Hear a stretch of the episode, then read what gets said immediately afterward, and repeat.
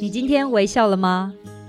跟着微笑台湾深度走访台湾每个乡镇、每个角落、每座山、每条河，发现这块土地上更多动人的故事，让这座岛屿和你重新连结。现在就出发！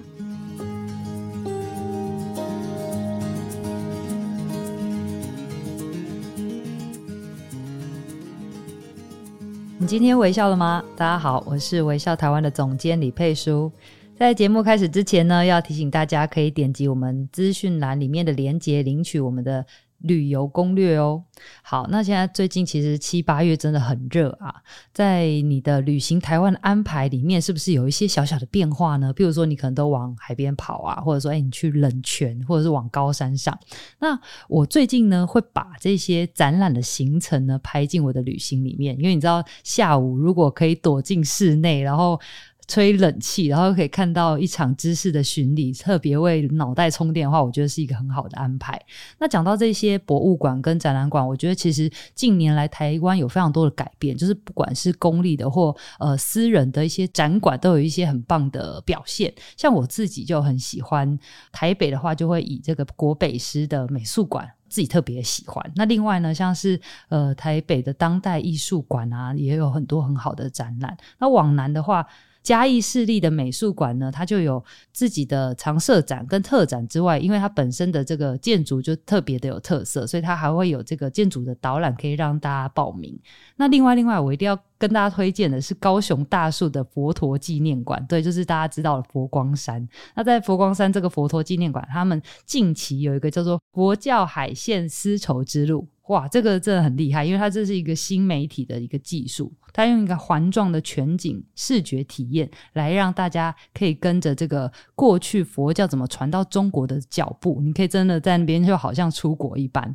好，那讲了这么多的展览也好，或者是展馆，我们的博物馆也好呢，我们今天。要邀请到的来宾呢，是我们的宜东文化执行长罗建玉，我们都叫他东东。东东呢，他是二零二二年基隆城市博览会当中潮艺术的一个策展人，那同他同时也是我们的屏东烟叶厂好在这边的常设展的策展人。我们邀请到东东来跟我们聊聊他呃现在目前在做什么呢？然后以及他可他现在目前二地居的生活。我们欢迎东东。嗨，各位朋友，大家好，裴叔好。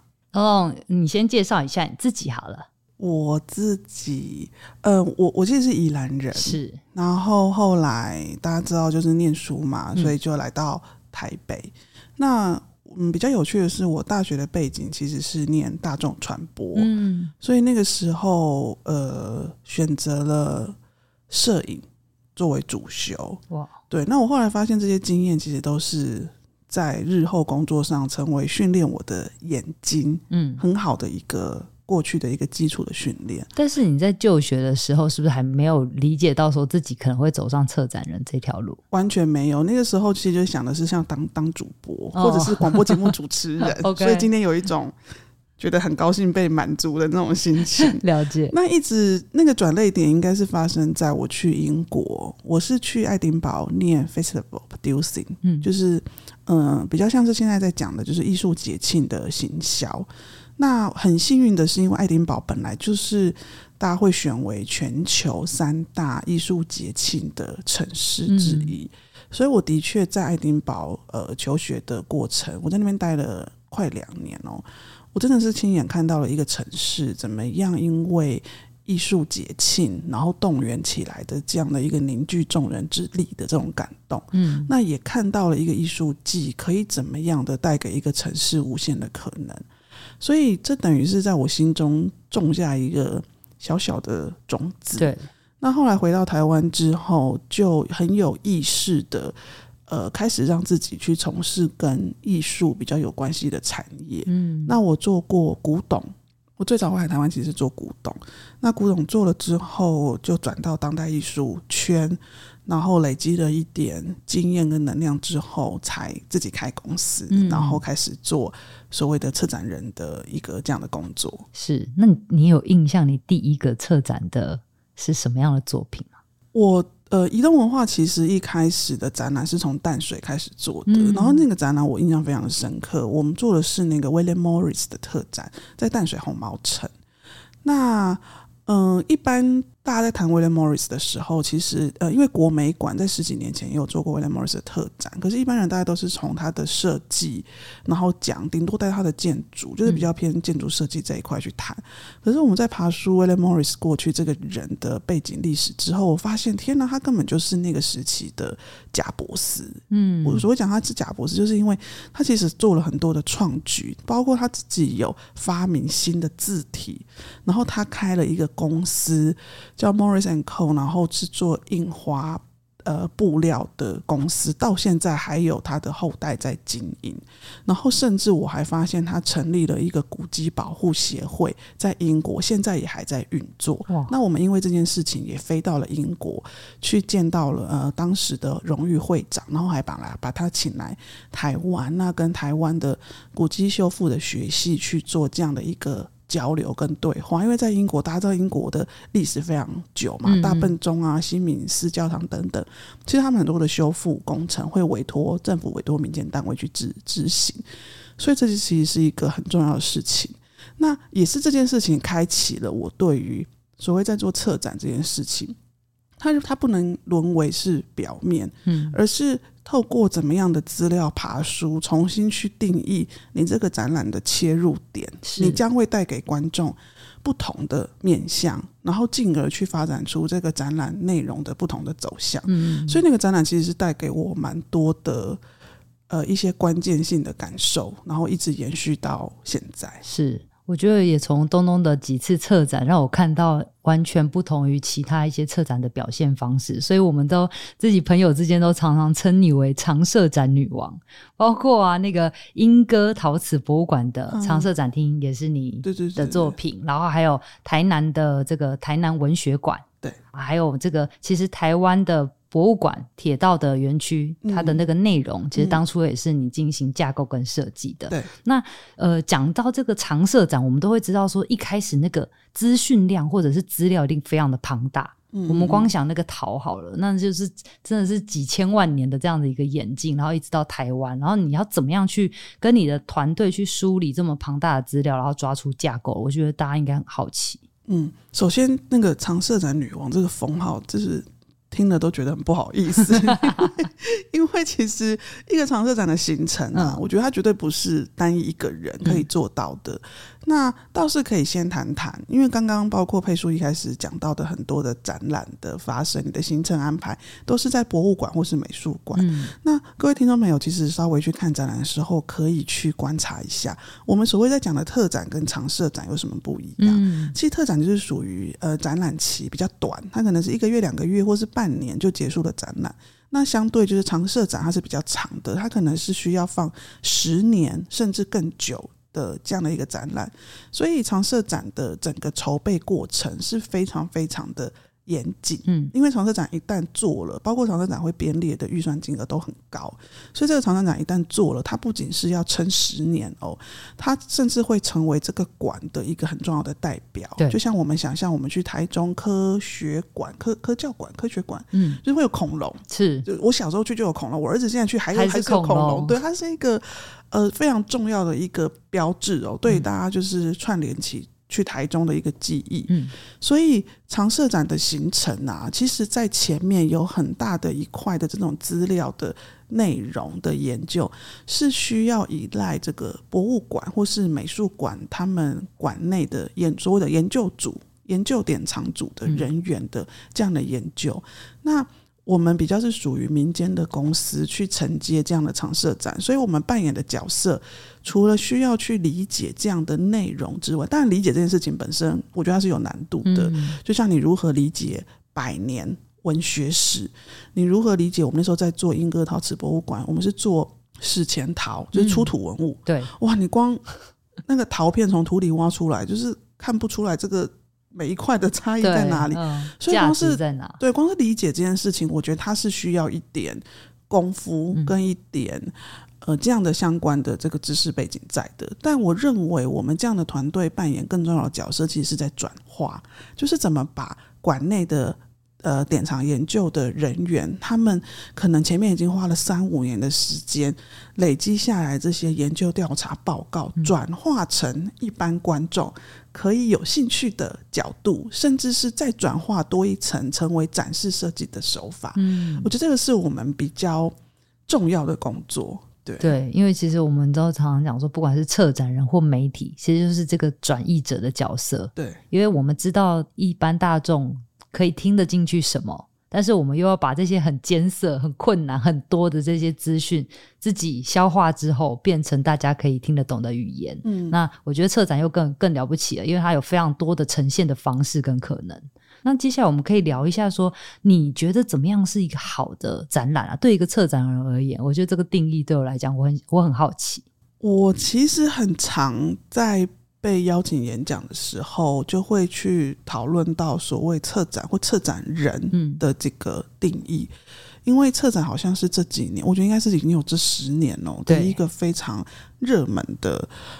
大家想要投入的领域，嗯那嗯，其实任何各行各业都可以运用策展这个技巧，是建筑的，或是走流行时尚的，呃，精品的，其实都可以。但是策展这件事情，你回归到它的本质哦，就是你要呈现什么样的内容去给观众看。嗯，那。嗯、呃，其实台湾现在有非常多的策展公司都在用很有创意跟不同的切入角度，然后呈现很多的展览。所以看展就像佩叔刚刚讲的，它真的是一个全民运动，尤其是天气冷或天气热的时候特别明显。对，那室内展览馆人潮汹涌，然后假日的时候，哦，阿公阿妈带孙子，就是全民运动一起来。是，所以。可以想象哦，当你面对的群众是这么大的一个呃年龄层分布这么广的一个受众的时候，我觉得策展方其实自己要回头去想这些内容，经过缜密的爬梳之后，你要怎么转移给受众？那甚至要去理解这个场馆、这个地理位置、这个主题，它。要卖的，就他要面对的是、嗯、是给哪些人？嗯，所以呃，很呃，大家的其实现在很多的策展公司，大家的背景强项都不一样。那有的人是以建筑设计为出发点去做展览的转移。嗯、那我自己的状况是因为我是比较是偏气画面的，所以的确，移动文化在做这几年哦，在做这些常设展的时候，其实我们更关注的是内容。跟所谓我们在谈的气化力，嗯，对，气化力在谈的就是不是只是原封不动的把正确的内容放在展板上而已。就像刚刚佩叔讲的转译这件事情，因为过去我们真的很常看到，OK，就是输出，所有的东西就是输出，然后图文图文，然后有有可能多到你就是也可能看不下去或不知道在说什么。那我我要老实说，移动文化是经过这个历程的。嗯、我们在刚成立的时候，我们其实也还还需要很多的磨练，也还在摸索。所以，我们以前曾经有被很好的老师有跟我讲过说：“哎，你不能东东，你不要都做这种就是展板的展览。嗯”哎，所以我就突然意识到说，对，我们应该要有更多的转化。那所以我在谈的气化力这件事情，一直都是我作为移动文化，大家在。跟同事讨论展览的时候，很重要的一个核心，就是你这个企划力不只是表现在内容，表现在展览形式的转化，甚至在整个展览的策划过程中，你也要想到他怎么去面对媒体跟面对观众。嗯、我觉得唯有企划力作为核心精神，你这展览才会有一个很一致的脉络核心。那这个脉络核心一旦清楚了。其实你面对的观众，即使他是坐游览车来看展览的阿妈，他只是来尿尿，嗯，尿尿完以后有五分钟进来吹冷气，他就要上游览车。那五分钟，他也可以透过你非常精准的一个核心概念来展现。他只要在这个展览里面，他记得一件事情，他带走就可以了，嗯、对，就够了。对，所以，我们企划力其实在谈的会是，作为一个策展人，你这个展览里面对观众来看展览五分钟的人，你可以给他什么东西？来看五十分钟的人，你可以给他什么东西？如果真的。是研究专家的这种族群，他会回去又上网再查资料，查了五次的人，嗯、你还可以供给他什么更深厚的资料？我觉得大家都是可以从企划核心这件事情去做铺陈。对，我觉得这件事情很有趣，就是你企划一个主题，你企划好了，然后你要开始帮他说故事，然后你的架构是什么？这个其实是呃，我们在说民众。去看这个展览的时候是有感的，因为你一开始要先让他看到什么，然后慢慢的再去引动他接下来后面他将会看到什么，然后这个过程会让他很有逻辑的去吸收你要给他的知识。那你你当中的时候，你会遇到过什么样的比较困难的部分？你有没有比较印象深刻的？呃，以我们公司自己团队来说好了，因为延续刚上个话题，就是呃，展览已经成为显学嘛，嗯、大家都很想投入，所以我们的确这几年会有很多有兴趣的年轻朋友会想要加入。嗯、可是我觉得，就我们是执行端来说，呃，做展览的人，你本身自己还是要有阅读的能力，嗯，然后跟平常生活中。那个知识累积的厚度是对，那我觉得这个是网络时代，你会发现很多资讯越来越浅薄的一个比较不好的状况。对对，就是你对很多生活实际的感受都成都成为了荧幕跟华数所快速带来的。嗯、所以在讨论很多展览核心议题的切入，想那些转化手法的时候，我觉得那个生活经验越贫瘠的人，嗯，他会越难。哦，对，切入，对对对对，这这是第一个，然后还有就是感受度吧，嗯，对，这可能 maybe 跟我刚谈的还是雷同的，因为你要试着去想象你的观众受众，然后怎么去转化这样的内容，我觉得大概是在我们在执行端，我自己觉得就整个大时代的演进，嗯，会对我来说是比较难克服的。那当然，公司开久了，事情做多了，就是业主提的很多的。状况很多的困难，也也不会觉得它真的是困难。有时候就是不同角度去想。那就一般碰到的观展者来说，可能因为我们做的比较多案子，都是在博物馆或是美术馆这样的场域里面哦，所以呃，我们处理很多的展览都是属于免费的，或者是它的售票金额是很低的。对，所以我们在展览里面本来就会去谈很多的所谓的资讯教育跟博物馆的展示教育的这样的。意义在，就是你必须要面对观众去传递一些资讯，所以我倒是没有碰到什么很奇怪的奥 K 或什么的，嗯、就大家可能会抱持着说哦，就是免免费或是很便宜，就已经很好了。其实我展览做的很好，我就很开心这样。嗯、对，那当然，我觉得这些讨论的内容，你放在商展，放在华山松烟或是。一些商业展要收比较高的门票的时候，我觉得它就是另外一个层次的问题，就会被检视。对，嗯。对不过刚刚讲到那个困难的点啊，我一直都很好奇，因为我相信东东跟我一样，就是我们每一次面对不同的受访者啊，你是面对不同的地方，或甚至是领域，有时候是陶，有时候是艺术，然后有时候是文学，那有时候是基隆，有时候又是屏东。我觉得这个领域的这样子的跨界，应该对你们也是很挑战吧？嗯。其实仔细研究移动文化做的案子，哦、我们有两条蛮明显的脉络，一条就是属于艺术季这件事情，嗯、像刚刚佩叔讲到的基隆潮艺术，那这个呃养分源自于我之前有在当代艺术圈待过，嗯、然后我也做过古董。那我其实呃职涯上面前面十年花了很多时间是累积在当代艺术这一块，所以我一直都很喜欢。艺术创作，我自己不是创作的人，可是我非常喜欢跟这些艺术家相处。嗯、那我也认为很多的议题透过艺术的转化，它其实会带来更多的感受性。是，那感受这件事情。当你有感了，你就会内化成一个你自己可以吸收的资讯。嗯、那有时候比我们讲那个写展板文字来的更有用。对，所以艺术季啊，艺术这一条线是我一直都很希望可以持续走下去的。那另外一条线就是在讲的这个博物馆的展示设计。嗯、那当然我们也是有我们局限的地方。我们的议题像刚刚讲有陶啊，有在讲烟叶啊，有在讲铁道，有讲文学。大概的原则就是，只要我们读得来，我们就可以做。嗯、那我们也有读不来的，比如说我有被问过，说要不要做陨石的展览。我很认真的看了那些资料，看了三天，我发现我真的没有办法辨认那些石头它们的差异。对，所以我就忍痛放弃那个展览。又是有被邀约说要不要做跟漫画为主题的展览，因为我自己比较不是漫画人，就是我没有看那么多漫画。对我，我们还是在议题上会有所。局限舍对，嗯、但是大概就是只要是我或是团队，大家有办法去消化的内容，那其实博物馆也有很好的研究典藏组，的同仁是可以一起合作的。嗯、那大概我觉得在前半部的这个议题内容消化，它就是可以被处理的。OK，原来是这样。好，那刚刚东东跟我们提到非常多关于策展的概念，还有他当中他想呃认为说到底什么样是一个好的展览。那接下来下一段呢，我们会请东东来跟我们分享一下他现在在做的台北机场员工澡堂的这个策展，以及现在其实很红的屏东烟叶厂的展览，带大家可以好好的去逛一下。呃，我们先休息一下，待会回来。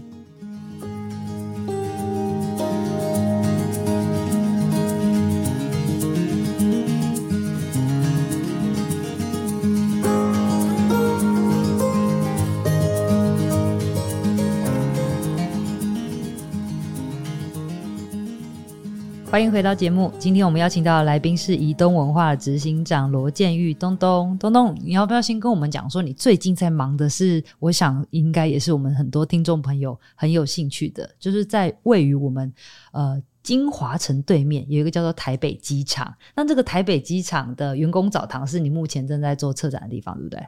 对，佩叔太厉害了。佩叔连我们还没有公布的 展览都知道，我们正在进行中。我觉得这只是抢先露出这样好，但是我要有一定要先跟东东讲，对于台北机场我很有印象，是因为我几年前有去那边做过一场直播。那也是请呃在地的这个研究建筑的老师带我去逛了一趟。我觉得其实它跟那个屏东烟叶厂也有异曲同工之妙，就是非常大型的机具，然后让你把所有的岁月精华都浓缩在里面。嗯嗯、但是面对这个员工澡堂，我真的还没去过，要不要请东东介绍一下？好，我们要讲员工澡堂这个展览之前，我们其实可以先跳到二零一四年，嗯，因为我们跟台北机场的渊源有点深。嗯、呃，我奶奶以前是。烟酒公卖局的员工就是松烟，所以以前宿舍就住在松烟旁边。然后北厂台北机场其实就在就在那边。对，所以小时候到奶奶家玩，然后那时候都还有，因为那时候铁路还没有地下化，那火车开到台北车站之后，就是再开开开开到开进。北厂，嗯，然后去做修复，对，所以以前在奶奶家，周末早上起来就是要过那个铁轨，然后去北厂那边有卖凉面的地方，买凉面吃当早餐。那是我小时候的印象。那那时候你住在那边的时候，会有听到什么火车的声音？对啊，因为那时候就还没有铁路地下化，就是会有平交道噔噔噔的声音。对，那是很三四十年前，台北三十 泄露的年纪啊！哎，那应该是二三十年前的台北。对，那。嗯，所以在那时候，移动文化刚成立，好像第二、第三年的时候，台北机场那时候就是要在里面办一个所谓的铁道文化节，那它也是一个上网招标的案子。那时候其实我们公司还很新、很菜，这样，嗯，那我们就想说，我们去试试看，因为铁道文化节嘛，里面会结合一些艺术家的创作。那那个时候的北厂其实是还是市定古迹，就是台北市管辖的。嗯那我们去的时候，刚好北厂在那一年历经很激烈的讨论，它到底是要全区保留，嗯，作为我们现在看到的它规划的这个未来的铁道博物馆，还是它就是可以有部分的用地做成商业用途，然后去做销售？因为台铁当然希望它可以卖，对对，那。我们其实有有一点在风头上去办了这个展览，这个这个这个铁道文化节，那个时候不懂，就是政治敏感度不够高，嗯，所以我记得那时候铁道文化节开幕当天，嗯、呃，市长是郝龙斌，嗯，那时候，嗯，然后就有非常多抗议的人士，我们那场记者会全部都是新闻媒体录出，都是有人在抗议，就是说要保留，要保留，要保留这样。然后我朋友还打电话跟我说，哇，你们的。负面行销做真好，对，可是我们其实那是预料之外的。嗯、那那一段时间，其实我们每天在现场都处理非常多没有预料到展览要面对的事情。那包含有非常多的铁道迷。他们对于台北机场整个场域根本还没有做好这个文资身份的讨论，嗯，根本还没有把场内很多物件去做好清测，就开放做展览，这件事情是很不满意的。是，所以有人写文章，有人到现场骂我们，有人对，就是很多事情就是变成像厂商。嗯，我觉得台湾有很多就是变成只要你做表演，好像厂商就是要扛着所有的事。是。但那件事情并没有让我退却哦。嗯、对，我那时候想法是这样，就是我觉得我们今天有机会透过展览进到一个场域。那时候台北机场其实没有对外开放的，以前是只有台铁的呃工作的人，或是顶多对是员工才能进去。嗯、可是那里面有非常非常，当然对我来说是非常迷人的工业的保留下来的这些大型机具。那它也是作为其实全台湾现在仅存的一个非常大型的场域哦。你可以看到过去台铁，过去的台铁是非常荣耀、非常光荣的。嗯、台铁以前不只是。在台湾开开火车、修修火车，他们还有被外派到沙乌地阿拉伯去建筑铁路，嗯、还有去呃坐火车卖到泰国。嗯、所以哦，大家可以想象以前台铁是这么多么荣耀的那个时期，然后台北机场就代表那样的全盛时期。那透过我们做的铁道文化节，其实可以让非常多的民众走进来看到这个场域。嗯，那我觉得做展览就是这样，就是知识的来源，你必须要先开启这样的。平台跟获取知识的可能，你才能够在同一个对等的立场上去做讨论。不然，所谓的保留与否，要保留不保留，这个到底是看网络文章来的，还是你凭空想象来的？所以那时候虽然我们会有官方来的压力，哦，希望我们怎么怎么做，哦，有一些民众很激烈，不要让他进来。那我们要面对很多民众，其实我还有被吐口水，就是骂我们说，哎，怎么就现在就在做展览或什么的？但我。觉得至少我们在做一件事情，就是让大家走进来这个场域，嗯，去看到、去讨论。那其他所有的好坏，就是在当下我们就是先改过承受。嗯，所以后来北厂就是当然经过很多人努力，一路就是。作为全区保留，那才有到今天我们讲的，我们又第二次的回到，其实第三次的又又再回到台北机场，嗯，去做这个员工澡堂的展览。那当然，事隔这么多年哦，移动文化也成长了，所以我们这次在面对员工澡堂的时候，我们就会更谨慎。那当然，因为台北机场已经变成国定古迹，它现在是文化部指定的古迹，所以台北机场已经做完当年它没有做的所谓的修复。还有文呃，就是很多的文件、现场的物件的登录，他现在已经身份正确了。他身份正确，然后跟前期其实是机关或者是前期研究调查单位该做的事情，他做完了。嗯、那我们现在重新以一个展览执行单位的身份进去的时候，我们的确会。觉得这个现在的条件都比当年好太多了，嗯、就是它包括它有很多的呃这些当年吵吵闹闹的政治因素、人为的这些呃带风向讨论什么这些都现在都已经比较回归平静了，嗯嗯嗯、所以我们就重新回去思考台北机场的澡堂哦，它的重要性在于以前的。工人以前台北机场几乎全部都是男男性员工，只有福利社阿姨，哦、然后跟出纳会计小 姐，嗯、所以全部都是男性的这个工作场域。他们每天在那边修火车，钻在火车下面，什么就是做那种黑手，所以沾满了油污。嗯、那这样回家在路上会被人家。侧眼看呢、啊，就是臭臭脏脏的，嗯、所以这是一个很好的员工福利。哦、他们就是有一个澡堂，嗯、那澡堂里面那个热水，下班前可以去下班前泡一下。嗯，对，那澡堂里面那个两个圆圆大的澡池的热水是用蒸汽管线引进来，那个蒸汽管线就是以前台北机场里面修火车，他们会运用一些烧炭啊什么那些热气，然后用管线就是蒸汽拉到。澡堂里面来去加热，很环保又环保，然后又有很好的福利。对，那我听到其实更感，因为我们在二零一四年，这其实有一点因缘。我要讲到二零一四年，是因为那个时期，二零一四年我们其实非常扎实的、哦、做了快三十位的老员工的访谈，嗯、很多老员工现在都已经不在了。嗯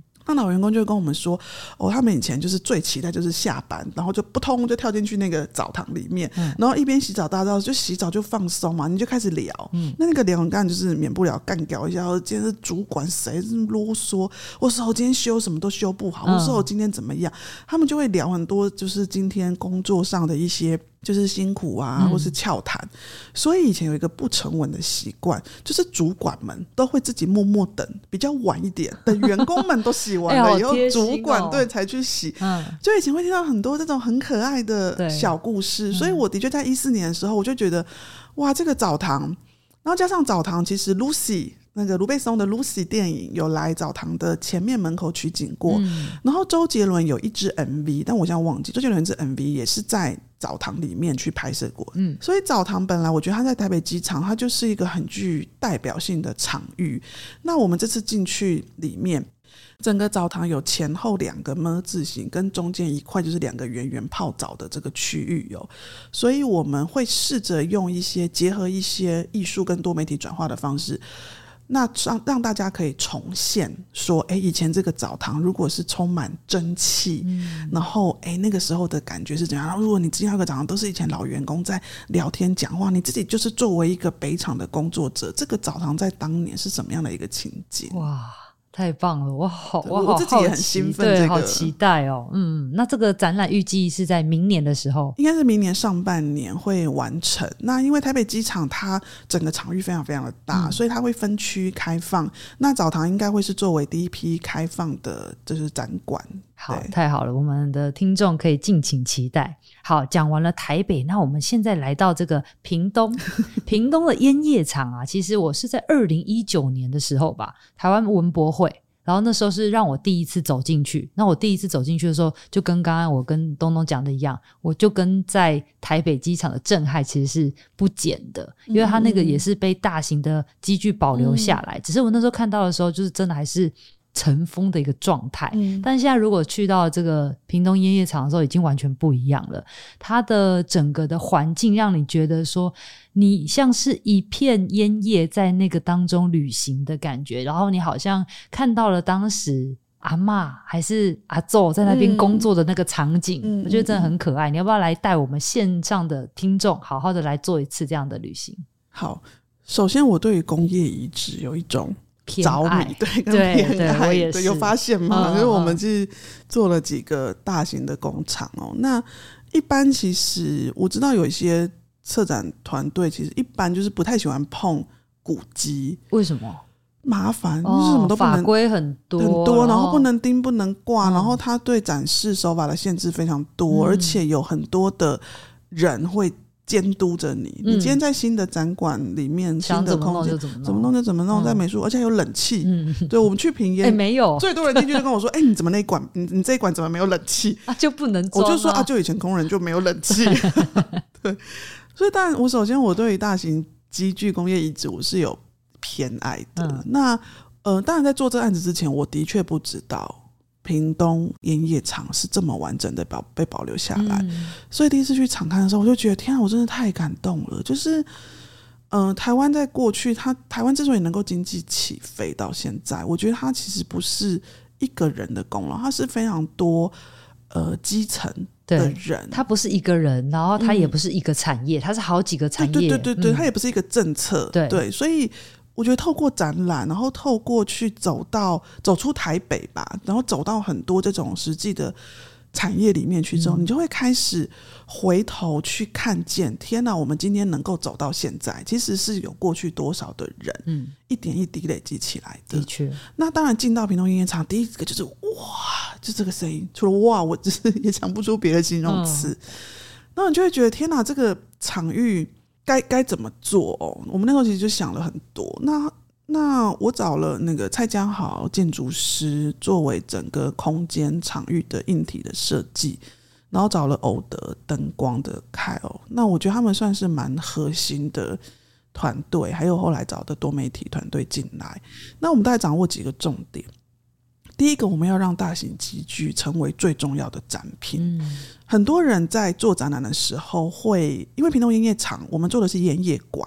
一开始我们讨论的确有走向说要不要做成博物馆，烟叶的博物馆。但这个定位我们很快就推翻了。为什么？因为第一个，它是在屏东。嗯，我觉得屏东文化处非常厉害的一个点，我必须要说，屏东真的太厉害。嗯、对，屏东这几年有很多很厉害的展览。我觉得从县长到处长，他们对于他们的受众是谁非常清楚。对，嗯，这个定位非常清楚。嗯、所以，我们哎，这可以聊嘛？就是第一天开会，处长就跟我说：“ 哎，你不要给我太文青的东西哦，对，嗯、不要用台北的文青哦，他就是要很接地气。”对，可是我觉得这提醒非常非常的所以我们很快的就跳出正统博物馆的做法，就是。不是什么东西都放在箱子里，嗯，然后无尘，然后温湿度处理，不是的，不是那种有距离的，对，不是有距离的，哦、然后也不要那么多展板，然后讲这么多文字内容资讯。我我知道有一有一些人哦，在看呃博物馆展览，或是长期看移动的展览的朋友，去到屏东烟叶厂会觉得，啊，你们怎么处理好少的资讯，或是好少的博物馆的文物展示？可是我觉得这个有一些前面的定调的关系哦。嗯、第一个就是我们不要，嗯，我们要的是现地展示。嗯对我来说，与其用温湿度去造造了很多哦以前的什么什么挖出来的东西，或是保留下来的东西，你不不如就是让观众好好的去看机具。嗯，我觉得机具才是这整个场域最重要的展品。对，就是这些大型的主角。所以我常常会讲用“性感”两个字形容那些机具，嗯、就是我会一直跟我团队说：你们看这些机具，你们要觉得它很性感，你们觉得它很性感，你们就会想象可以怎么的去展示它。包括我们的灯光设计师，我就说你要给他一个性感的灯光，你要让他就是在晚上的时候是可以一个人独自在那里。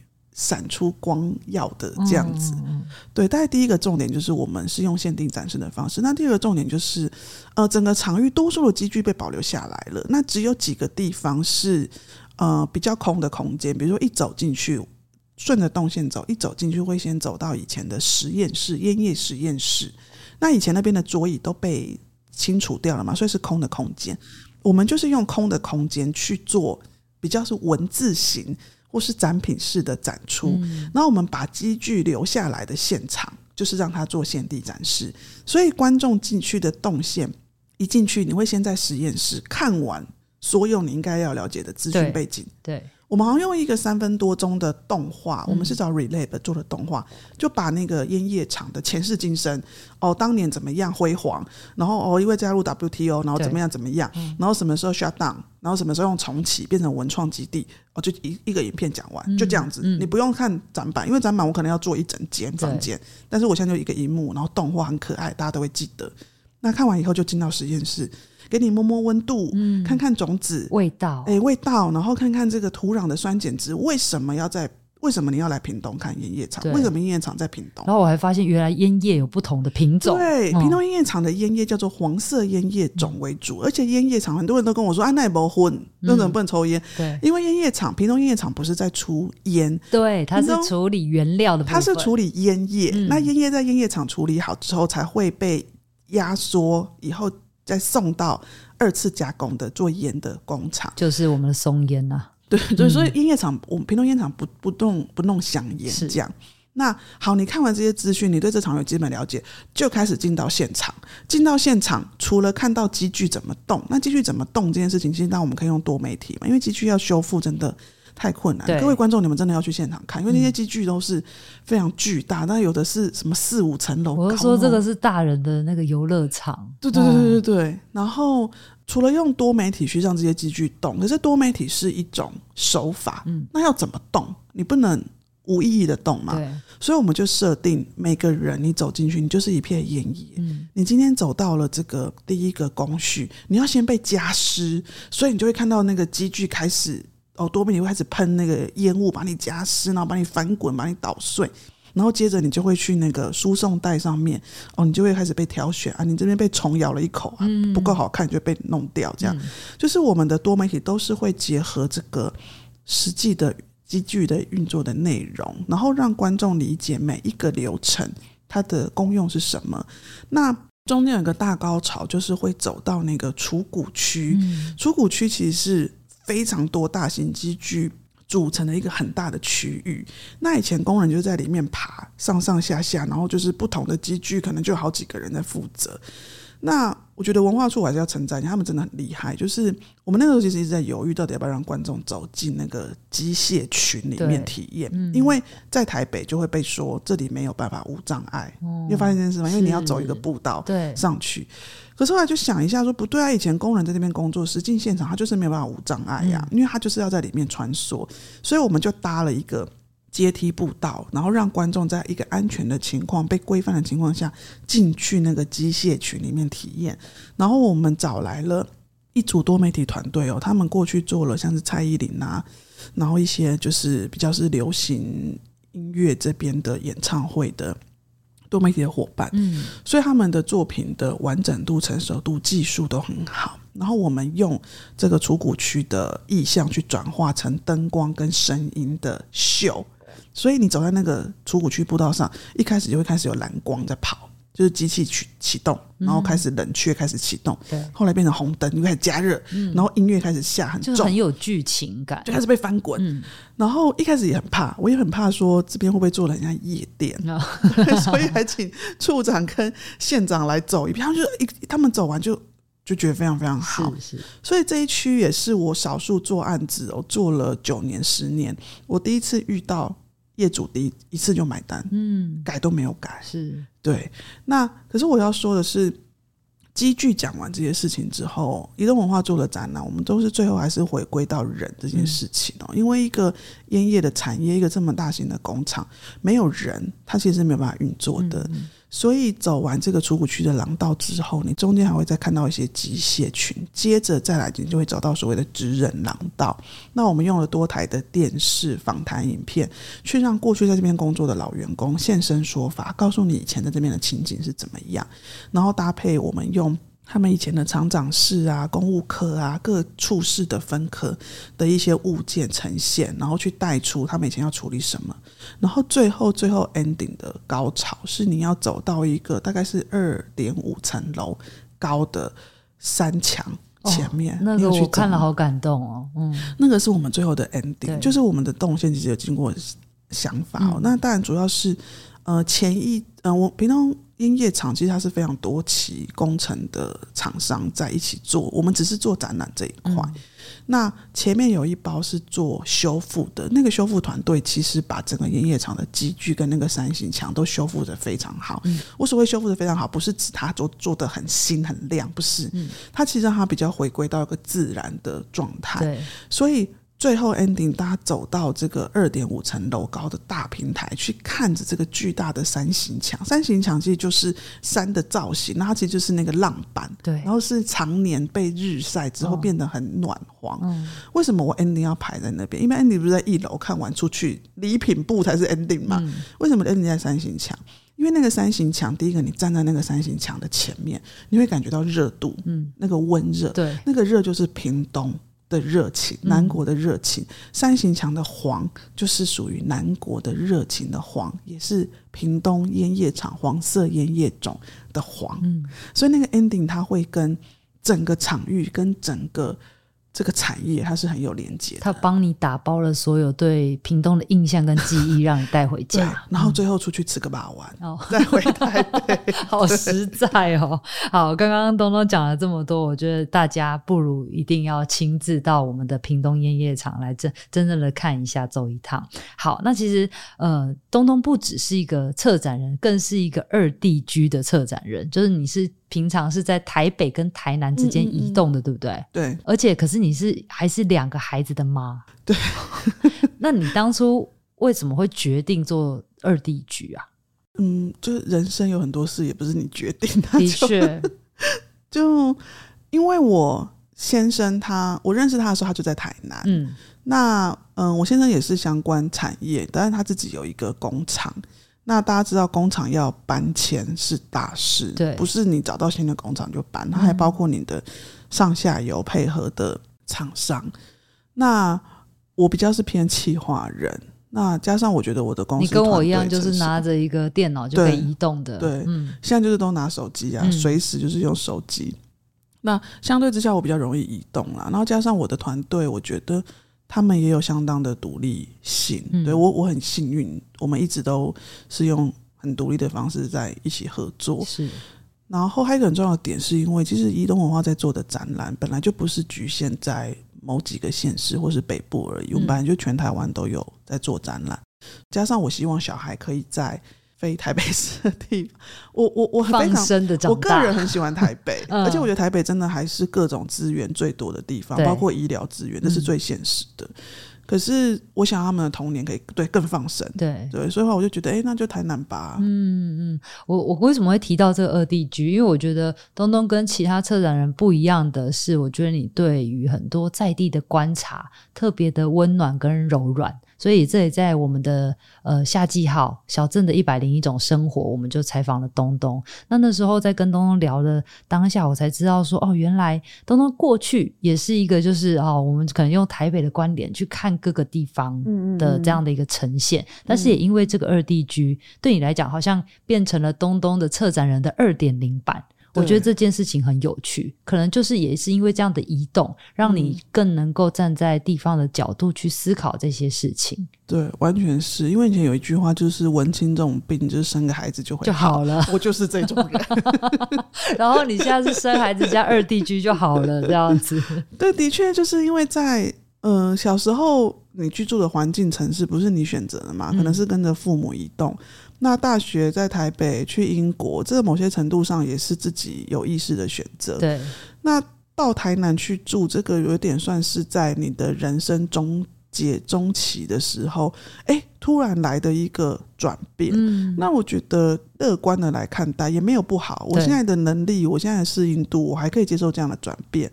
那一开始去台南，那很多不适应啊，其实。都不好意思讲，我最不适应就是我觉得台南真的好慢哦、喔。那我们用台北的标准，走路在台南都好像在跑一样，开车也是。对，然后买个东西，我那时候就跟我先生说，我买东西他找钱能不连发票什么一起给我，然后什么就是都可以三个步骤一起做啊。那我先生就说你要这么急吗？嗯，但是其实你先生是台北人，我先生其实是台北人，可是他他是。很不喜欢台北，然后他已经非常像台南人。嗯、然后我其实是宜兰人，可是我非常爱台北，然后我整个人就是一个台北的步调。对、嗯，但我必须说这几年在台南，我有我有感受到台南的好。对，对。OK，那我们最后的时间是不是也可以请东东跟我们聊一下？说你现在两边跑嘛？那我知道你还是其实很忙啦，但是我们在杂志里面特别给了你一个呃想象。如果今天你有一个台南的放假的一天的话，嗯、你会怎么样安排？那刚刚东东私底下跟我讲，他就是想睡觉。我说不行，你现在带带着我走出去，我去找你的时候，你要带我去哪一些地方逛逛？嗯，我首推还是渔光岛啦。嗯、对，我在杂志里面有讲、哦。对，因为你家就是刚好那个 view 就可以看到渔光岛。对，因为我们家住安平，然后我们住比较高楼层，嗯、所以看出去就是就是渔光岛。那我在很多年前有因为案做案子的关系，常勘去了渔光岛，然后那时候就觉得天哪，因为台湾其实是一个四面环海的国家，可是我们从小对于海、对于水这件事情的距离其实很远。嗯，以前多数的政策都是要河川整治，就是筑墙，把臭味、把什么都筑起来，不要看到就好了。隔离，对，就是你去国外，你就会发现我们的。政策跟国外其实很不一样。那我那时候在台南，就是哎、欸，怎么健康路一直开到底，上个桥，呃，就是海边了。哇塞，怎么这么近？然后有时候在台南市区，因为像我们现在住安平，有时候在市区就会看到有那个带着冲浪板骑欧兜拜，或是带着钓竿的人，就是就是骑骑骑骑骑，就是哇，这个城市跟海的距离很近。很近。对，渔光岛有点像是世外桃源。那如果对大家。不管你是去台南工作或是去旅游，其实如果只要你有一个一个小时甚至四十分钟的时间，可以去渔光岛，然后就可以感受一下，它是一个非常自然的海边哦，然后就是安全的情况下去踏踏浪。嗯、然后大家去台南一定都有很多的口袋清单，对台南 always 就是让你吃不完，然后 always 有带给你一些惊喜。嗯、那当然除了吃之外哦，我觉得台南作为我们讲的文化古都，其实台南有一些书店，嗯，也非常推荐给大家可以去走走。那当然，在中西区孔庙对面有那个草记，对。那我自己很喜欢，也是离我家比较近的，是接近那个安平运河的那个吴榜土书店。哦，我觉得那个吴榜土书店我去过，它采光超好的，而且我忘记是什么季节，就是它那个窗户出去那一排树会开花，啊、很美很美，然后。对，我每次就是，如果我有一个自己的一天的话，你就会想把自己塞在那边，我就有一种我回到单身少女时代的感觉，回味文青的感觉，对，就很优雅。然后，而且那个书店里面，你知道在地住户的考量都比较务实，嗯、就是不是只是去看书，还可以点个咖啡喝，嗯、所以你的确可以在那边待个两三个小时，然后可以看到运河，非常非常漂亮。我知道那个谢小五也很喜欢那边。对，然后我印象中你有讲到那个河尾黄昏市场，我也好爱哦。对，这个是在地妈妈的心情。